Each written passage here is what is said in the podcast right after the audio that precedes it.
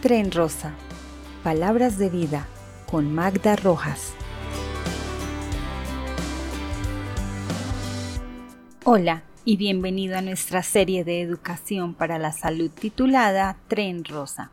Palabras con vida. Con el apoyo de la Maestría en Innovación Educativa mediada por TIC de la Universidad de La Sabana y la Liga Colombiana contra el Cáncer. Soy Magda Rojas y continúo acompañándote en este recorrido. Bienvenido.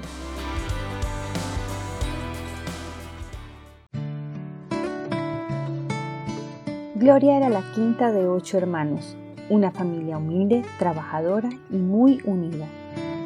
La señora Filomena confeccionó calzado toda la vida y así había sacado sola a la familia adelante. Ella enviudó muy joven por consecuencia de un accidente de tránsito. Vivía ahora con Rosario, la hija menor. Gloria las invitó a almorzar para compartirles la noticia. Ellas estaban inquietas por la cancelación repentina del viaje a San Andrés. Había dado largas al asunto porque quería confirmar el diagnóstico y no producirles angustias innecesarias. No es fácil compartir este tipo de noticias, Traté de prepararme lo mejor posible para estar tranquila, pero cuando vi los ojos de mamá, ahí fue la parte difícil. Mamá nunca llora y se le llenaron los ojos de lágrimas. Había pensado ocultárselo, pero después habría sido más problema. Rosario me acompañaría a muchas de mis citas y ella se habría dado cuenta de cualquier modo. Mejor la confianza de las cosas claras, así se nos había enseñado siempre. Mamá me contó que la abuela y la tía Concepción habían fallecido por cáncer de seno, pero que ella supiera nadie más. Hablar con la familia había sido una buena manera de descargar tanta tensión.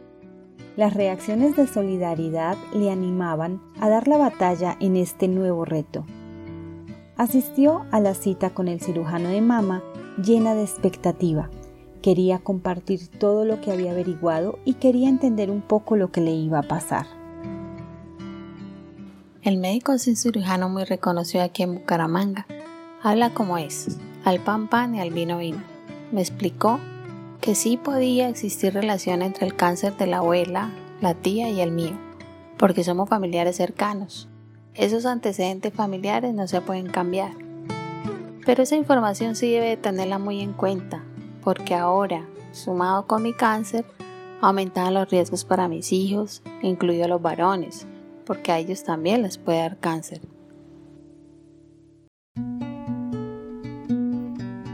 Claro que sí. El factor de historia familiar debe revisarse si se menciona.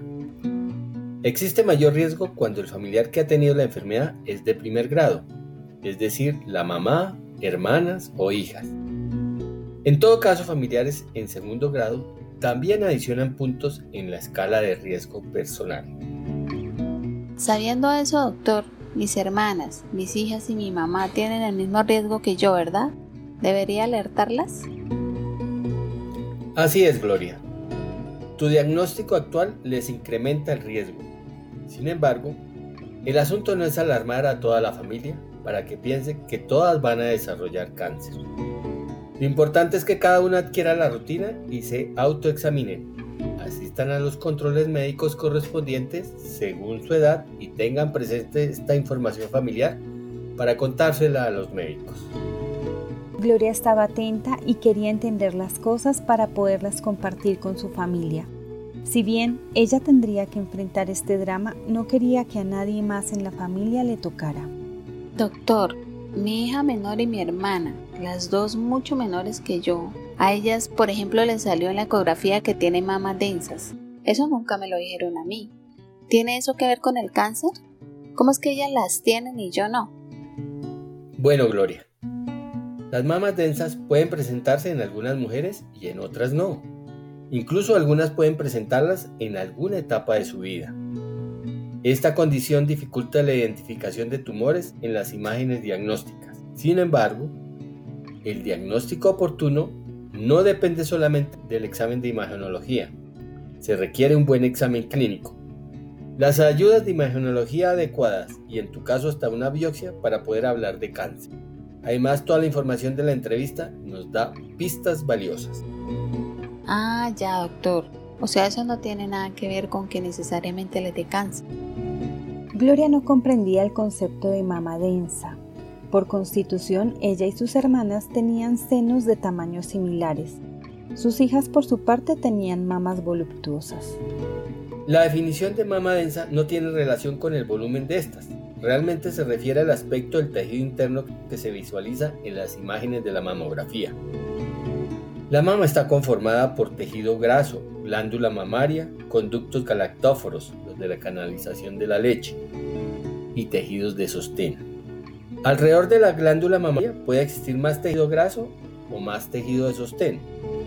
Las dos condiciones son frecuentes y normales. Cuando alrededor de las glándulas mamarias predomina el tejido de sostén, corresponde a mamas densas.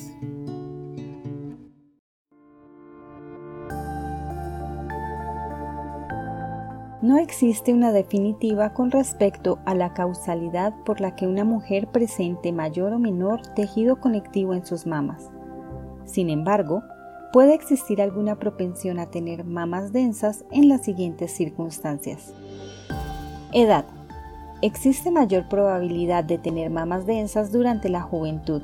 Se ha evidenciado que el tejido mamario se hace menos denso en la adultez y la vejez. Índice de masa corporal corresponde a la relación que existe entre la masa y la talla de las personas. Se ha encontrado tejidos mamarios densos con mayor frecuencia en mujeres con proporción menor de grasa corporal. Uso de terapia hormonal. Se ha evidenciado que las mujeres que reciben terapia de combinación hormonal para el manejo de síntomas propios de la menopausia tienen mayor probabilidad de tener mamas densas.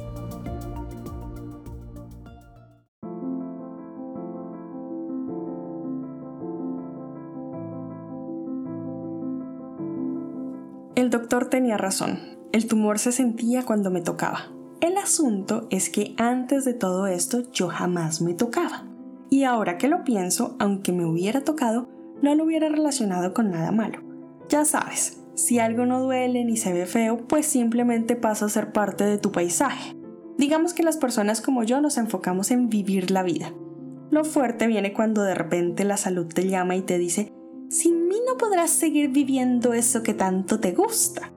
Entonces empezamos un proceso de desaprendizaje no tan agradable. Luego de aclarar mis inquietudes frente a los síntomas, el doctor me dijo que en mis antecedentes encontraba factores relacionados con mi diagnóstico y que había unos sobre los cuales valía la pena trabajar. En tu historia médica existen factores que te pueden haber predispuesto a desarrollar cáncer. No quiero decir con ello que uno, dos o la suma de todos. Simplemente que tienes algunos que son inherentes a tu persona y no los puedes cambiar como por ejemplo, eres de raza blanca, no has tenido partos, tienes mamas extremadamente densas según tu reporte mamográfico, y tienes antecedentes de enfermedad fibroquística. Por otra parte, también existen factores relacionados con tus hábitos que suman riesgo como que tienes consumo alto de alcohol, fumas y haces poco deporte. Tres hábitos que vale la pena modificar. Esa parte de la consulta no fue del agrado de Lucía, si bien estaba tratando de entender y aceptar lo que le ocurría, no estaba tan dispuesta a que toda su vida girara en torno a la enfermedad. Si bien es cierto que los médicos, enfermeras, terapeutas y demás son expertos en sus campos, eso no les da derecho a indicar qué debemos hacer o no las demás personas. Cada quien tiene sus maneras. Algunos vivimos la vida más intensamente que otros y eso no es malo. No me parece que deban sacarnos así el listado de fallas por las cuales nos están poniendo mala nota. Yo no estaba dispuesta a que esto me cambiara la vida ahora. El pacto era conmigo misma. Las cosas no salieron como yo quería, haría lo que tuviera que hacer, cerraría ese capítulo y retomaría mis planes iniciales. Y por otra parte, mi vida profesional continuaría avanzando con algunas ausencias negociadas y yo seguiría siendo yo.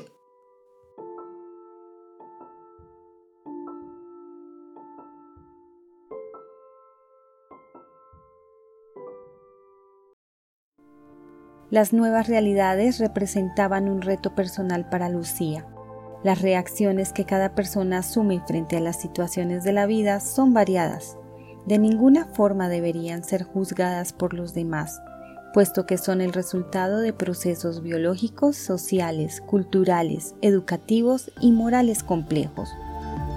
La oportunidad que nos brinda la vida al interactuar con otros es compartir ideas, conocimientos, creencias y valores que nos permitan generar debates, argumentar razones, aprender, desaprender, asumir nuevas posiciones y actuar.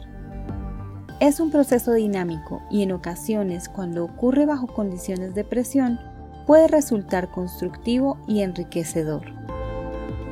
Hemos abierto los equipajes de mano de nuestras pasajeras y allí podemos extraer una lista de factores comunes. No los veremos con los ojos de Lucía como si fuesen errores cometidos por culpables, tampoco como castigos divinos o karmas de otras vidas, la invitación es a verlos de forma objetiva y estar atentos a ellos para que si está en tus manos bajes la probabilidad de subir a este tren o ayudes a que otra persona las baje. A través de la identificación de los factores de riesgo de Nidia, Diana, Gloria y Lucía, y con base en las evidencias científicas registradas en múltiples estudios de profesionales, instituciones y asociaciones que trabajan contra el cáncer, dejo para ti estas dos maletitas. Una te presenta esos factores que traemos por genética propios de nuestra condición biológica y nuestra herencia familiar. Y otra con factores que hemos ido sumando a nuestra carga, por desconocimiento, por patrón social, por moda o cualquier otra razón y que podemos optar por continuar llevando o desempacar. De acuerdo con el Ministerio de Salud y Protección Social y el Instituto Nacional de Cancerología, el 80% de las pacientes con cáncer de mama no tienen factores de riesgo conocidos. Sin embargo, es importante conocer los factores más frecuentes para poder recomendar a las mujeres evitar aquellos que son modificables. Factores de riesgo modificables. Estilo de vida sedentario. Sobrepeso u obesidad. Consumo de tabaco. Consumo elevado de alcohol. Factores de riesgo no modificables. Historia familiar de cáncer en primero o segundo grado. Factores hormonales. Raza blanca diagnóstico anterior de enfermedad mamaria proliferativa o hiperplasia benigna. Primera menstruación a edad temprana, antes de los 12 años. Primer parto tardío, después de los 30 años. No tener hijos, no haber lactado. Menopausia tardía, después de los 55 años. Terapia combinada para el reemplazo hormonal por más de 5 años portar mutación genética predisponente. Según datos de 2014 de la Sociedad Americana contra el Cáncer, el cáncer, hablando de todos los tipos de cáncer, es causado con mayor frecuencia por las circunstancias medioambientales en las que una persona vive y menos por la propia biología del individuo. En cifras, entre el 90 y el 95% de la ocurrencia de los casos de cáncer son atribuidos a factores de riesgo ambientales conocidos y modificables, mientras que solo entre el 5 y el 10% de los casos se atribuye a causa de origen genético o de herencia familiar. Así las cosas, se identifica que la dieta no saludable es responsable del 30 al 35% de los casos, el consumo de tabaco del 25 al 30% de los casos, las infecciones del 15 al 20%, la obesidad del 10 al 20% y el alcohol del 4 al 6% de los casos de cáncer. El tren sigue en rumbo y estamos clasificando elementos para descargar en alguna estación. Nuestras pasajeras e incluso tú pueden estar pensando cómo pueden hacerlo. No te bajes, el camino comienza a empinarse, no te pierdas Travesía del Carbón, nuestro capítulo 5 de la primera temporada.